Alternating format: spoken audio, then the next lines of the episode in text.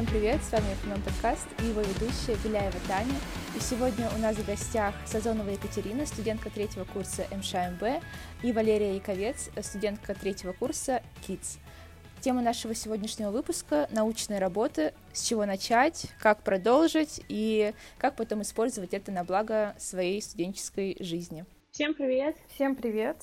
Девочки, расскажите немного о себе, чем вы занимаетесь и как у вас настроение? А, добрый день всем, кто меня слышит. Меня зовут Катя. У меня настроение прекрасное, потому что сегодня будет долгожданный подкаст, о котором было очень много просьб. А, в общем, Э, на данный момент я уже третий год учусь в Международной школе медицины будущего по направлению лечебное дело. И, как бы, собственно, особенностью, может, даже и целью нашего факультета является углубленное изучение различных дисциплин, которые связаны с научно-исследовательской деятельностью. И поэтому, собственно, нам с девочками показалось, что будет полезным рассказать о том, как начать, как научиться писать научные работы и как использовать их впоследствии на благо себя и своего отечества. Забавно звучит. Всем привет, э, меня зовут Лера Ковец, я студентка третьего курса KIDS, и с самого раннего детства меня тянуло к чему-то интересному, и я занималась научной деятельностью. Придя сюда на педиатрию, я поняла, что очень люблю детей, но не меньше люблю узнавать что-то новое и э, проводить различные исследования в области педиатрии. А я учусь уже третий год, свою научную деятельность начала во втором классе школы, продолжила ее в старшей школе и продолжаю в университете. Вот. А, я вам расскажу непосредственно про такие примеры из жизни, про мотивацию, про то, зачем это нужно, как и почему, и то, что это реально не скучная рутина. В общем, а, по минимуму теории и по максимуму каких-то живых примеров. Так что давайте начинать. Девочки, спасибо большое, что пришли, потому что я честно хочу сказать и признаться, что мне очень нравится предмет пропедевтика стоматологических заболеваний, и в середине первого курса я решила, что надо начать знакомство с наукой с молоду. Я записалась в студенческий научный кружок, а, мне дали тему, и я поклялась себе, что я быстро возьмусь за работу, но uh-huh, uh-huh. как-то начала все растягивать и начала читать статьи и поняла, что я вообще ничего в этом но ну, не это понимаю. Стандартная ситуация. Да, можешь считать, что это будет таким стимулом начать сегодня. Да, поэтому день. сегодняшний подкаст не только для наших слушателей, но и для меня. Да, и, да, я думаю, мы будем, кстати, очень рады рассказать, тем более, что мы сейчас готовим наши исследования. Вот мы совместно пишем научную работу как раз на стыке анестезиологии и педиатрии, поэтому нам есть что рассказать. Да, звучит очень интересно и очень сложно. Будем рады, если это правда кому-то поможет и тебе тоже, в частности. Да, давай, Лер, начинай, расскажи о том, что вообще а...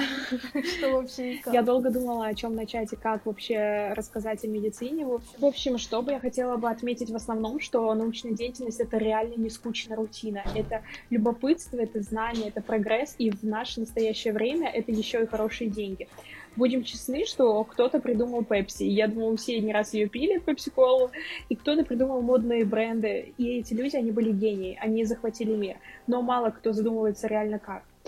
Весь смысл в том, что они придумали что-то новое. Они сделали то, что никто не делал раньше до них. Они просто сорвали куш. И прикол в том, что они не просто классные бизнесмены, а они первооткрыватели и исследователи, только как бы в своей теме а мы можем стать теми же самыми исследователями только в области медицины, так сказать, открыть новую Пепси. И, кстати, вот маленькая справочка. Создатель Пепси был фармацевтом и хотел придумать средства для усиления моторики желудка. Но отсюда и название типа от слова пепсин, Пепси. Это а, очень интересно. Я была в шоке. А, поэтому, честно, такая а, все в нашей жизни реально, все, что вы можете представить, все реально в нашей жизни, и наука — это огромное пространство для творчества и для того, чтобы создать что-то нереально-реально крутое. Если говорить о науке в медицине, аналогия та же самая, что и с Пепси. Это реально возможность сделать что-то новое, и, во-первых, это поможет нашему миру функционировать легче, и, возможно, это спасет или улучшит жизни кому-то. Вы не становитесь супер человеком, но вы можете реально помочь какому-то э, вашему товарищу комфортнее жить. Настроение, конечно, завоевать мир, но обо всем по порядку. Хочу отметить, что даже если вы не откроете новую болезнь или не придумаете новую пепси, вы все равно станете чуть продвинутее именно для самого себя. Как говорит моя мама, прокачайте мозги.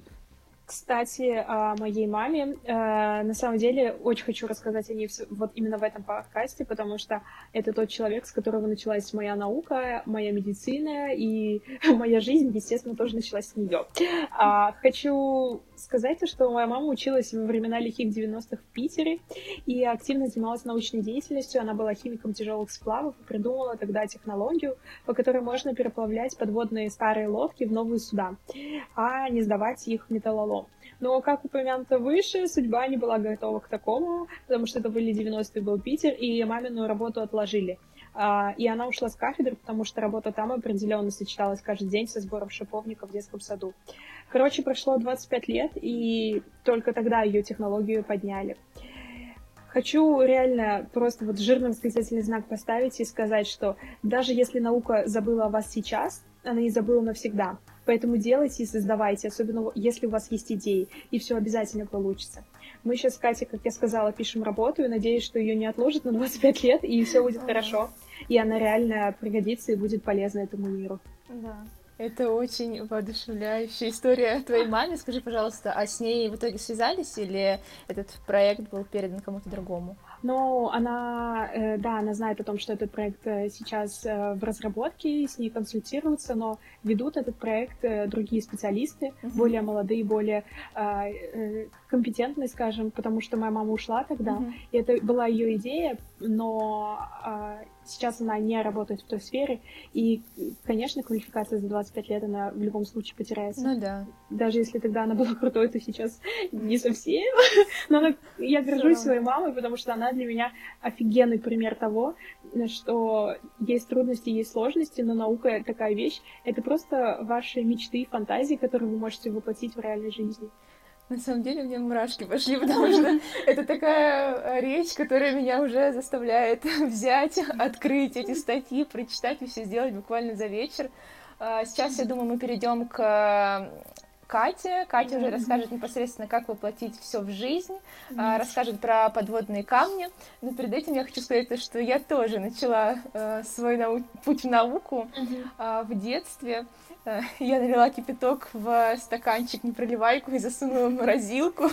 Я хотела, чтобы э, получилась красивая звездочка, но мама сказала, что так не получится. И, и на этом моя разработка, да, как-то закончилась. Вот я решила, что пора продолжить на втором На самом деле, вот любопытство э, и такой нормальный живой интерес к чему-то, это, это двигатель науки, это то, что реально вам поможет придумать что-то новое и классное. И вот насколько ты любопытен, в хорошем смысле этого слова, настолько у тебя больше возможностей. Поэтому даже вот эти задатки в маленьком возрасте, э, я тоже помню прекрасно, как брала мамины шампуни, э, папины пенки для бритья, сливала в один стакан, размешивала, и потом мне просто слышала на всю квартиру «Лера!» Меня постоянно за это ругали. Да, да, листьев и земли. Да, я складировала это все под ванной в маленькой дверце. Знаете, под ванной там да, такая дверца, и я туда все это складировала. Вот, и как-то мама туда заглянула, и, конечно, мне было не сладко, но она не ругала меня особо. Она сказала, что грустно, что ты так поступила, но я понимаю сейчас уже, когда стала взрослой, то, что она поняла, что я просто очень любопытная, и мне просто это интересно. И она не стала глушить мой детский интерес к этому. В любом случае, все не зря. Да, я верю, что моя технология, э, разработанная мной э, в 6 лет крема для рук из капсул для Linux, когда-нибудь обретет смысл, и люди А может быть, и обретет, кто знает. Лера, спасибо тебе большое, что, правда, зарядила нас э, мотивацией, эмоциями и позитивом. А, теперь э, я бы очень хотела услышать э, от Кати, да, как сейчас. вообще все это воплотить в жизнь. Да, в общем, спасибо еще раз, Лере, за минутку мотивации. Пожалуйста, пожалуйста. А, я повторюсь вообще, зачем это нужно, как уже сказала Лера. А, во-первых, это здорово прокачивает триаду достойного студента, как нас учили преподаватели, это знания, умения, навыки. То есть вы постоянно работаете с огромным количеством актуальной информации, улучшаете свой английский, потому что все статьи достойные пишутся на английском. А, также... Ну, не, не, не все именно ну, достойные, большинство... но просто да, а, мировая наука и мировая она... медицина, она сосредоточена, конечно, на английском. Да. Есть классные русские статьи, но их просто а, мало, и э, в то, основном что... даже классные русские статьи переводятся на английский. Да, да, и, и можно увидеть там какой-нибудь Попов, э, но он написан на английском. Да, да, да. Просто. А, вот. И, как говорится, когда вы преобразуете уже полученное в текст, э, вы параллельно учитесь грамотно формулировать свои мысли, если вдруг вас не научили этому в школе, конечно. А, также это дает возможность выступать на различного рода конференциях, откуда можно приобрести, во-первых, супер полезный опыт и также прикольный мерч, потому что каждая конференция может этим похвастаться. А, короче говоря, как лично вы, так и университет заинтересованы в этом, и также это неплохо поощряется в виде баллов ординатуру, грантов различных и стипендий. А, Еще одна прикольная штука – это индекс Хирша. Он показывает то, насколько крутой вы ученый. Вообще мы очень любим с моими друзьями мериться хиршем, но это уже другая история. Он основан на количестве публикуемых вами статей и их цитировании. Я вообще не буду грузить тем, как он высчитывается и так далее. Я просто скажу, что обычно у молодых ученых, э, исследователей, студентов это примерно от 0 до 2, а известные ученые могут похвастаться там 16 и больше. Вот. Еще по таким базовым понятием журналов научных публикаций это квартель, то есть это показатель крутости, то есть востребованности и цитируемости журнала, что актуально для скопусовских публикаций. То есть от самого авторитетного это Q1 до менее авторитетного это Q4, но тем не менее это все равно хорошо, если у вас есть публикация в скопусе. Это можно поаплодировать. Я хочу э, минутку сделать гордости mm-hmm. за Катю, то, что предыдущую статью опубликовали в Q1. Вот. Катя, спасибо. Это просто невероятно. Спасибо, и да. Просто было... Катя реально знает, о чем говорит. И э, это, кстати, вот вопрос к мотивации, то, что на втором курсе я видела прекрасно в Инстаграме, как она выложила скрин э, письма, и там было написано «Доктор Сазонова», типа по-английски «Спасибо вам за проделанную работу». Я только хотела на втором курсе. возможно ли это на ранних курсах мы начали писать эту статью на первом курсе. То есть мы вообще на самом деле, мы не Б, не М, не Кукареку. То есть мы особо-то не разбирались в этом. Но уже в процессе того, как э, ты начинаешь что-то делать, работать, к тебе приходят все эти навыки и опыт. Поэтому, ну, тут есть, конечно, и доля везения, наверное, что нас все-таки опубликовали, что мы не зря работали. Вот, но в любом случае каждая работа, она стоит того. А, поэтому никогда не опускайте руки. И если вы что-то хотите, то нужно это делать. Все-таки лучше начать и смотреть, да. как пойдет. Лучше начать, чем не начать. Да. Вот. А, значит, еще по видам научных работ. Есть э, огромная ниша научных исследований, экспериментальная. Вот. Она включает в себя различные там э, виды, типа метаанализ, когортные исследования и так далее. Но это все на самом деле очень сложно. По крайней мере, для студента, там, не знаю, второго, первого, третьего курса. Честно, я вот пишу научную работу, уже третью, я не разбираюсь в этом, честно. Я, я ну, бы... да, это такая, это сложная тема, на самом деле, тема отдельного разговора. Вот, просто экспериментальное научное исследование — это что-то грандиозное, невероятное, потому что вот я работала этим летом в исследовании по коронавирусу, но это была более, больше производительная деятельность, нежели, нежели созидательная. То есть мне нужно было вводить данные по пациентам, а, которые участвовали в этом исследовании. Вот. А само исследование было грандиозное, я даже боюсь представить, какое там финансирование. Вот. А, ну и, естественно, этим руководили не какие-то там студенты, а высокопоставленные Но, тем не менее, люди. ты приняла участие в большом исследовании. Ну да, это, это, тоже, был, это тоже крутой опыт, на самом деле, да, вот. Еще а, на втором курсе я тоже ходила в лабораторию НИИ питания по спортивной нутрициологии. И мы занимались в этой лаборатории тем, что проводили исследования по расчету суточных энерготрат спортсменов при помощи запатентованного в этой лаборатории пульсометра. Вот. И тоже очень крутой опыт, мне очень понравилось там работать. Ну, вообще, в целом, я хотела поговорить сегодня о научных обзорах, потому что это самое доступная деятельность студента в стенах университета. Это, этим может заняться хоть первокурсник, хоть шестикурсник. Это в любом случае будет интересно и полезно, и э, не настолько сложно, как проводить какое-то серьезное исследование. А когда я пришла в СНК, э, нам тоже сказали, что э, научные обзоры — это первая ступень к какому-то большому исследованию или какому-то очень серьезному шагу в науку. Да, да, это так, действительно так. Потому что ну, научными исследованиями уже занимаются люди э, ну, аспиранты начинают, аспиранты заканчивают э, серьезно. Ну, на самом деле нет такой четкой границы именно э, с какого возраста там можно начать именно исследование, но, как правило, да, они действительно это люди постарше, но там такая система, то, что вот ты пишешь обзор, да, ты читаешь литературу, соединяешь ее вместе, у тебя же в голове есть какой-то определенный пул знаний, на них наслаиваются какие-то твои еще желания, что ты думаешь, о, если я вот проведу такой эксперимент, там, допустим, сравню, не знаю, КТ там головного мозга вот детей с такой патологией, типа, что получится. Уже сюда прилетает какая-то доля исследования. Потом ты встречаешь классных людей на конференции, которые тебе тоже вкидывают интересную идею и предлагают какие-то новые пути развития. И постепенно твоя работа из обычного обзора превращается в реально глобальное исследование, там даже с мировым участием. Mm-hmm, Потому что да. чем больше ты занимаешься своей работой, именно в узкой э, какой-то области, но копаешь глубоко, mm-hmm. тем круче она становится, тем она более эффективнее, продуктивнее и тем э, самым она становится просто элементарно уникальной и востребованной. Ну, она востребована от того, что она уникальна, и все. То есть э, самое главное еще в этом моменте классно а, подобрать ту область, которая тебе интересна, потому что ты не сможешь, не знаю, часами изучать то, что да. тебе не интересно, чего mm-hmm. тебя тошнит. Ну, э, и это очень важно. И поэтому как бы всегда нужно э, смотреть на то, что я пойду в кружок э, СНК по биохимии, потому что там типа дают автоматы. Вот это... Правда? А так и делают. Я не знала. Но, если честно, как бы будет круто, если вы пойдете и вам понравится. Это будет вообще, это будет супер везение. Но может получиться так, что вы пойдете, вам не понравится, вы разочаруетесь и никогда в жизни не вернетесь к научной деятельности. Только потому что... Да, вам какая-то одна кафедра просто не подошла. И, в общем, мой такой маленький вброс, то, что реально, я думаю, поможет каждому студенту найти себя, если вот вы хотите заниматься наукой, но вы не знаете, как, с чего начать. Я тоже не знаю, в какую область медицины я хочу пойти, если честно, и э, думаю, самый лучший вариант — это попробовать себя везде. То есть сходите на разные там вводные заседания разных студенческих научных кружков, сходите на там различные конференции, на иностранные, на наши российские. Все то, что вас волнует и интересно, идите везде, пробуйтесь. И, возможно, не знаю, какая-то колонопроктология, которую вы вообще никогда в жизни не представляли, не думали, вам так понравится, вы захотите узнать больше о том, как оперировать, не знаю, рак прямой кишки. Просто потому что вот как выяснилось, это ваше. Поэтому самое крутое — это пойти во все СНК, хотя бы на первое занятие там или на одно из, и попробовать себя.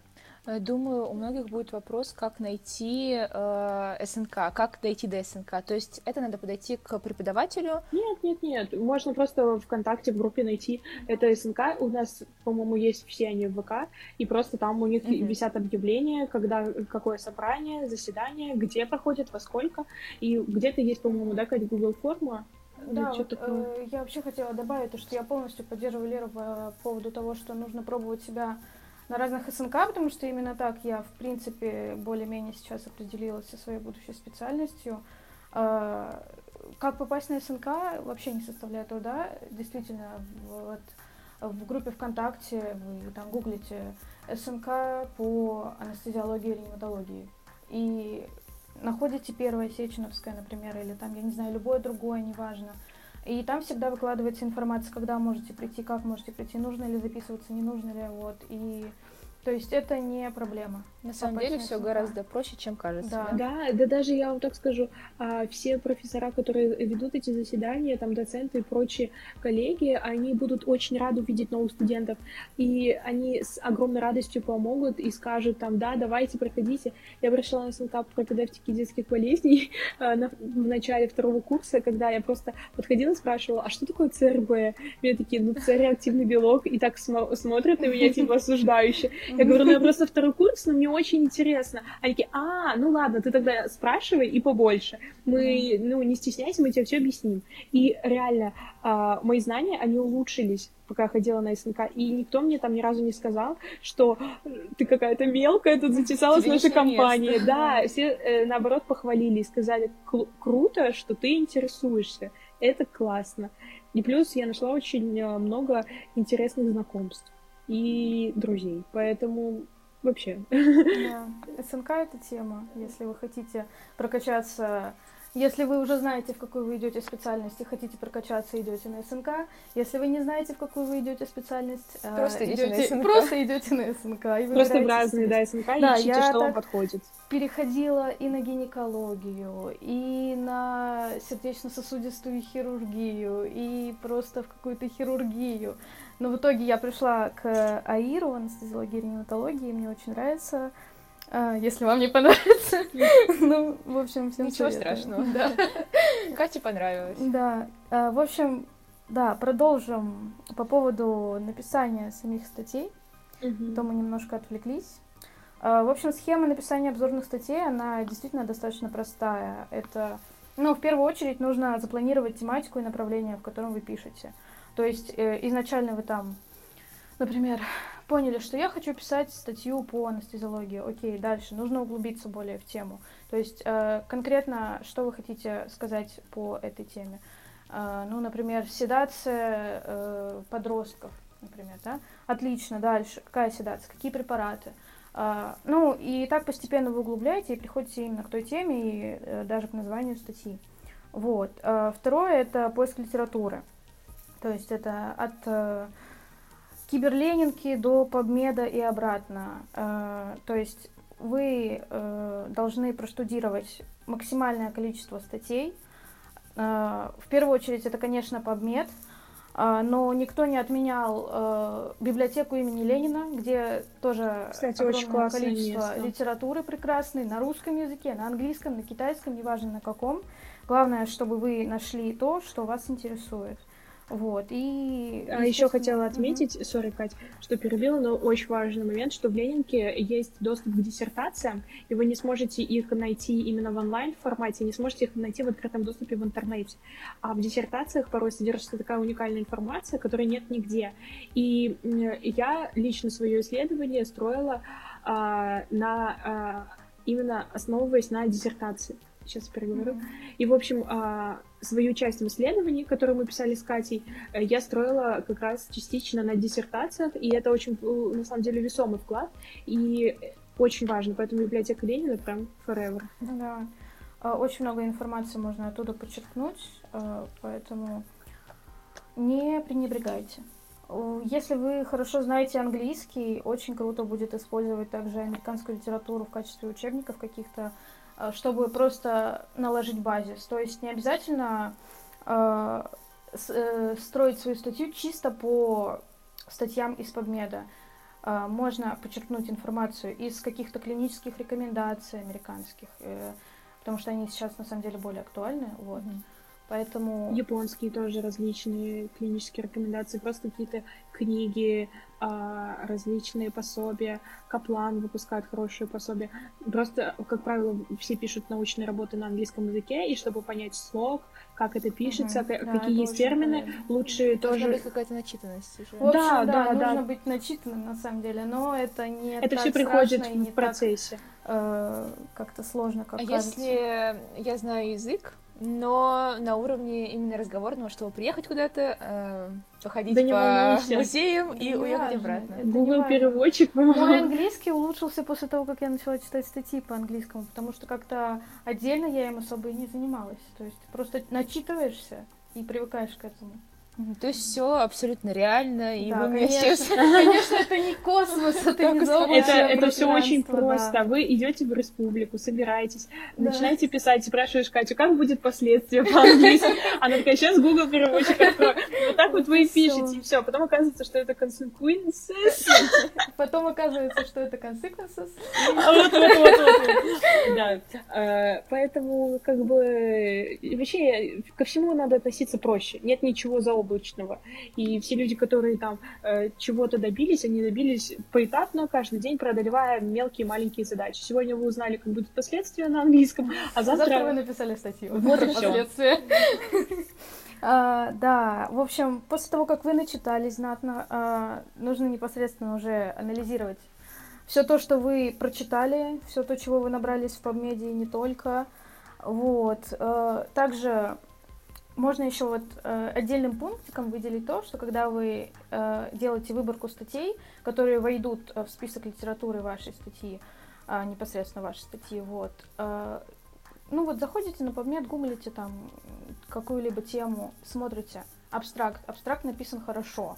Если абстракт написан хорошо и Что понятно. такое абстракт? Видение. Абстракт это, ну не совсем видение, это Короткая выжимка из это статьи. презентация статьи, да, краткая презентация статьи. А, То, о чем будет писаться непосредственно в статье в самой. Мгм. Вот. И, в общем, если абстракт написан хорошо, значит, статья будет годная, значит, можно прочитать всю статью. Если ты уже в абстракте не понял, что там вообще, о чем они говорят, какие дети, какие подростки, какие Можно смело старики, пролистывать. можно смело пролистывать и, ст- и листать дальше. То есть а, есть такой моментик. А, Вот.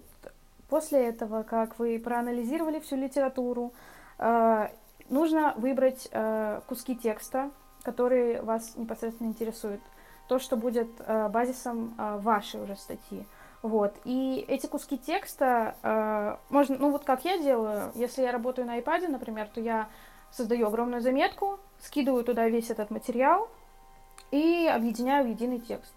И дальше уже начинается вот эта обработка информации, то есть э, ты пишешь своими словами, основываясь на том, что ты вставил туда, а, перефразируешь в каком-то моменте, в каких-то моментах, э, в каких-то моментах э, просто э, как бы такой, ну так вот здесь я понял, что они хотели сказать, напишу это вот так, грубо говоря, своими словами. Да, просто в- в- Вот. да. информацию перерабатываешь и выдаешь, как ты ее видишь, интерпретируя под свою тему.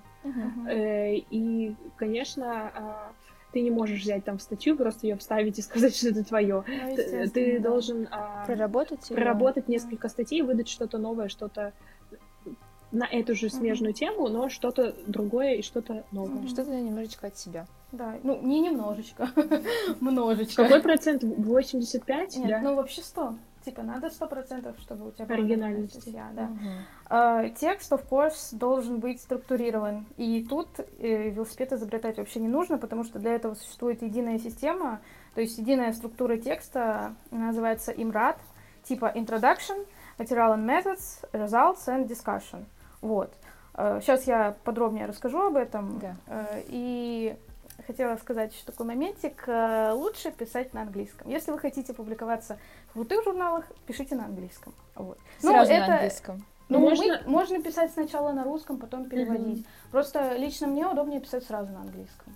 Ну, у вас уже как бы нет вот этой дополнительной работы, просто вы экономите свое время и э, постепенно вы улучшаете свой английский. Когда вы читаете, постоянно Мгм. перечитываете одни и те же предложения, вам становится легче воспринимать те или иные слова, они уже не кажутся новыми или сложными. И плюс ко всему, э, Катя реально права, то, что все э, журналы все медицинские огромные research, так сказать, вот эти базы, они все сосредоточены только на английском, поэтому если, конечно, для первого раза можно писать на русском, Мгм. но в общем и целом просто нужно взять за правило, что английский язык — это язык э, международной медицины, поэтому лучше начинать приспосабливаться к нему как можно раньше. Да, Да. все актуальные статьи на сегодняшний день э, выпускаются на английском Да. языке, поэтому это хорошо. Есть э, для, для себя вы можете читать и на русском языке, Да, если есть вам хорошие надоело статьи. переводить, ты заходишь на подмет, открываешь вот эту статью, буквы, буквы, слова, слова, английские, господи, ты думаешь, устала от этого. Просто я не хочу, чтобы сложилось такое впечатление, что российские статьи Да, плохие, да, да, они нет хорошие. такого. Ты Просто- заходишь, пожалуйста, на e-library, на киберленинку, там куда угодно, там тоже есть годное. Там Просто тоже можно ученые из. Германии пишут на английском, ученые из Японии пишут не на японском, на английском, Да, ученые, из России пишут на английском. да. Это международный просто язык. Ты никогда не узнаешь, э, если статья будет на немецком, что они имели в виду. Это логично. Это не значит, то, что российские статьи плохие. Просто международная медицина, она английская. И все.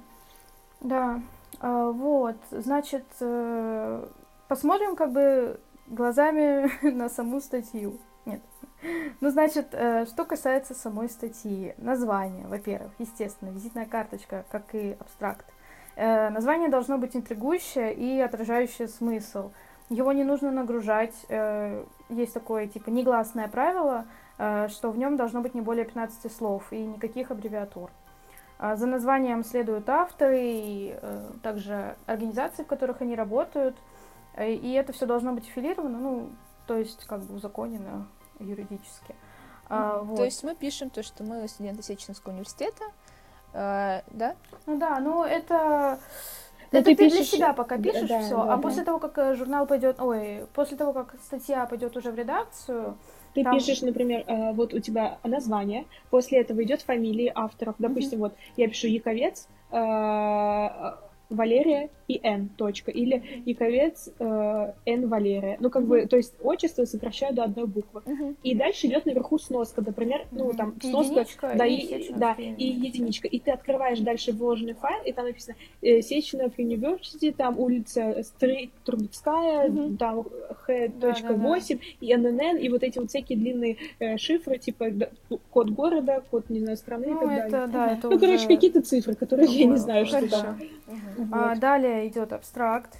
Вот. И абстракт обязательно пишется, исходя из готового текста отдельно. Он отражает суть статьи, это его визитная карточка, как я уже сказала. В нем в среднем должно быть 350 слов, и крайне желательно также сохранить в этом абстракте структуру имрата, которую я сказала выше и которую скажу позже. Вот. И сейчас... А, еще ключевые слова после абстракта идут. То есть по ним просто люди будут находить статью. Э, ну, допустим, если у вас статья э, по седации, там, я не знаю, кетамином каким-нибудь или пропофолом, то там пишешь кетамин, Пропофол, пропофол, sedation. sedation, да. А, Введение. То, с чего начинается основной текст статьи. А, Во введении обязательно актуальность, вводная информация, о чем вообще пойдет речь, а, указать цель статьи своей, о чем вы пишете. А, И, как правило, введение э, пишут многие в конце. То есть, когда у него, когда у вас уже есть основной текст, когда вы э, выявили результаты, вы можете написать введение, типа, а зачем я, вообще об этом писал, а что, что будет-то? Вот, и...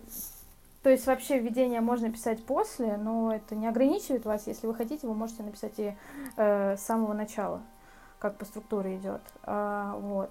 За введением следуют материалы и методы. То есть introduction это было введение, M это материалы и методы, а, Вот. И в материалах и методах, если это обзорная статья, вы просто пишете, как и где брали инфу, какая у вас выборка статей, э, там, ну, пишете, я проанализировал 350 источников из PubMed, из Медлайна, откуда угодно. Ну, и, в общем, суть в этом. Не- небольшой э, раздел, небольшой такой, небольшой раздел, где просто написать, что вы делали, как вы писали.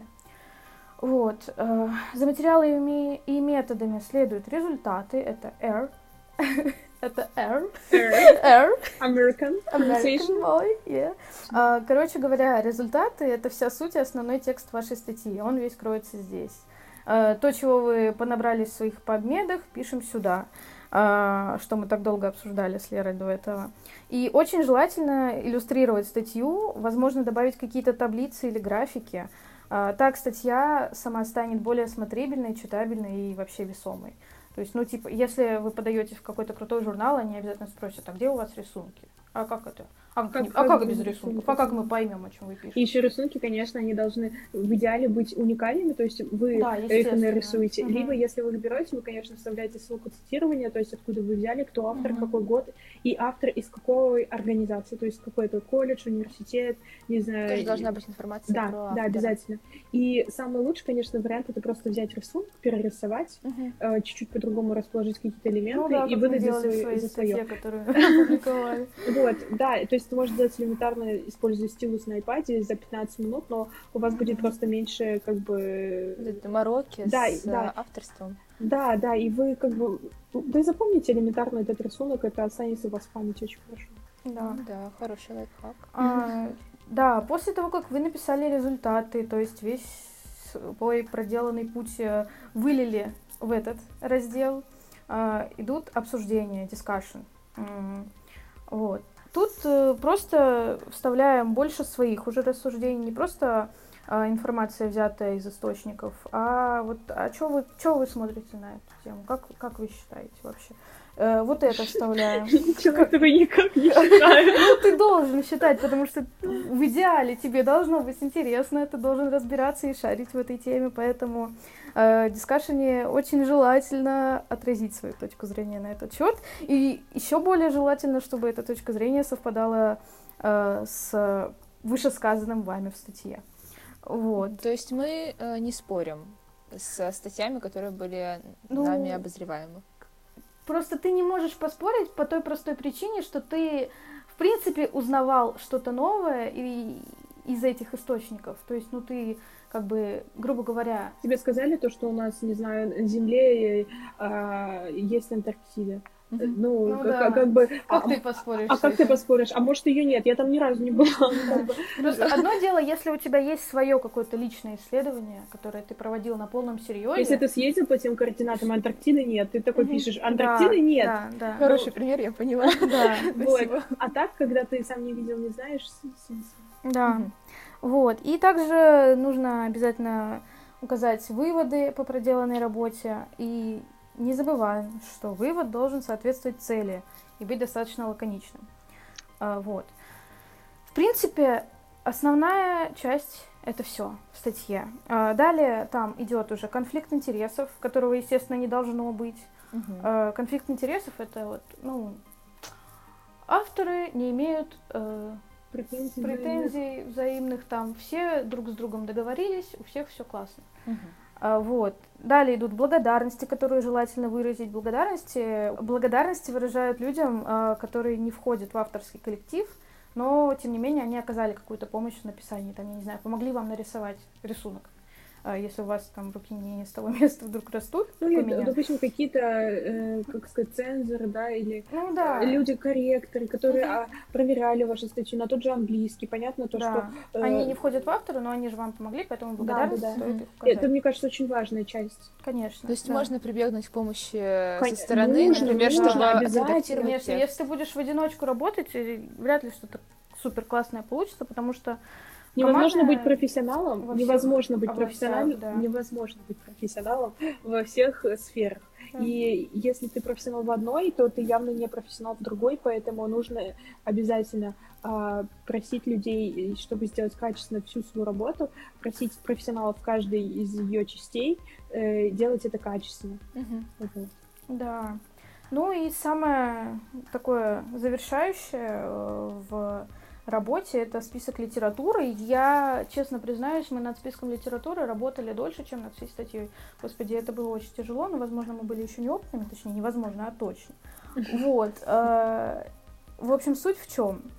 Список литературы сам оформляется по правилам журнала, в который вы подаете. И обычно э, он оформляется в порядке цитирования, э, в одном стиле обязательно – и, ну, если вдруг вы не знаете, что такое, как, типа, как выглядит вообще цитата, на PubMed возле каждой статьи, практически возле каждой статьи, есть такая вкладочка, где написано сайт, э, откуда можно скопировать э, эту самую цитату, вот, и вставлять в сам список, но вообще самое крутое это пользоваться Zotero или Менделеем, это программы для цитирования, э, вот, ну, там не особо сложно разобраться, я думаю, если кто-то скачает и все будет классно.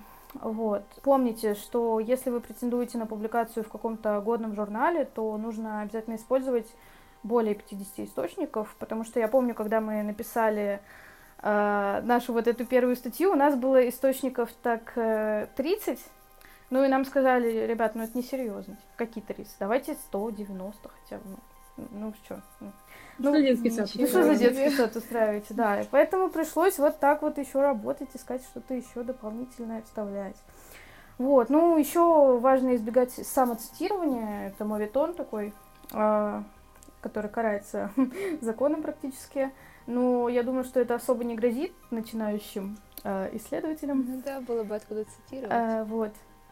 Э, поэтому, ну, все равно помните об этом. Ага. Есть еще такой пунктик, как финансирование статьи, потому что любая публикация стоит денег. Но это все регулируется индивидуально, и чаще всего за это отвечает университет э, в лице руководства или кафедры. А, ну, могу сказать за себя, что мы ничего не платили за публикацию. То есть это, видимо, были донейшны с э, каких-то сторонних. Извини. Ну, я думаю, что это... Там была огромная редколлегия, огромные у нас в статье вообще очень много авторов, э, с которыми мы никак не контактировали, но они, видимо, принимали свое участие в качестве э, спонсоров, mm-hmm. наверное. Нам, нам не доложили, честно скажу. Мы, в принципе, не особо против были, поэтому главное, что статья опубликовалась, главное, что мы не потратили из своего кармана денег за свой же труд. Uh-huh. А, вот. Ну и когда вы проделаете такой классный огромный путь, это самое время подавать наконец-таки статью в журнал. Как правило, все статьи пишутся совместно с научным руководителем, и поэтому как бы вы согласовываете с ним все вопросы, которые возникали или возникли по поводу написания, выбираете вместе подходящий журнал, оформляете сам текст, список литературы, в общем, все оформляете по требованиям этого журнала, собираете необходимые документы, всякие подписи в деканате и так далее. И после этого отправляете уже заявку в редакцию. Вот, а дальше происходит такой себе режим ожидания, который длится в среднем полгода, может больше, может меньше, как повезет. А, за этот период вас, скорее всего, несколько раз попросят что-то подправить, исправить и так далее. Не надо беситься, это нормальная практика. Вот. Но в конце концов, если все закончится благополучно, я надеюсь, что все закончится благополучно, то вы с уверенностью сможете похвастаться публикацией. А, вот, со своим авторством. Ну, похвастайтесь как минимум с одногруппниками, а как максимум запишите подкаст в ФММ. Ура! А, да, на этом, пожалуй, все. Так что, если будут вопросы еще какие-то, можете мне писать. Да, вы можете оставлять комментарии. Да, обязательно пишите свои вопросы, мы будем отвечать. И напоследок хотела сказать то, что если вы обязательно с этим столкнетесь, что если вам кто-то говорит нет, что твоя работа плохая, ты маленький, маленькая, то, что э, ты вообще себе не представляешь, э, во-первых, вам сказал нет всего лишь один человек, а если вам сказала их два или три, то это вам сказала нет два или три человека. Это не значит, что вам сказал нет весь мир или весь Сеченовский университет. Если вы хотите, если у вас есть интерес, желание, поверьте, это нет, это не приговор. Просто перешагните, спросите, что не так, и обязательно пробуйте и делайте. Потому что слова какого-то другого человека не должны ставить на вашем пути преграды. Особенно если это преграды в научном мире. Так, тут нет преград. Тут единственная преграда — это ваша мотивация и ваше желание. Все. Да, сто процентов. Всем спасибо. Десять из десяти. Девочки, спасибо большое, что пришли. Мне, правда, было очень интересно, и я узнала много новой информации для себя, потому что э, я, в принципе, представляла, как должна строиться статья, но все равно не было понимания полной картины, как э, должно все это выглядеть, э, все эти этапы. Сегодня я для себя все это услышала. Я обязательно выпишу все это к себе в блокнот, который я завела специально для научной статьи. Вот. А хочу напомнить, что с вами был FMM подкаст. Вы можете услышать нас на всех подкаст-платформах. Девочки, спасибо еще раз. Я желаю вам хорошего вечера. И я надеюсь, что через какое-то время мы запишем с вами еще один выпуск, и вы похвастаетесь своими новыми достижениями в науке. Желаю вам удачи. Спасибо, большое. Спасибо вам. Спасибо большое. Спасибо и тебе. Всем пока. Всем пока-пока. Пока.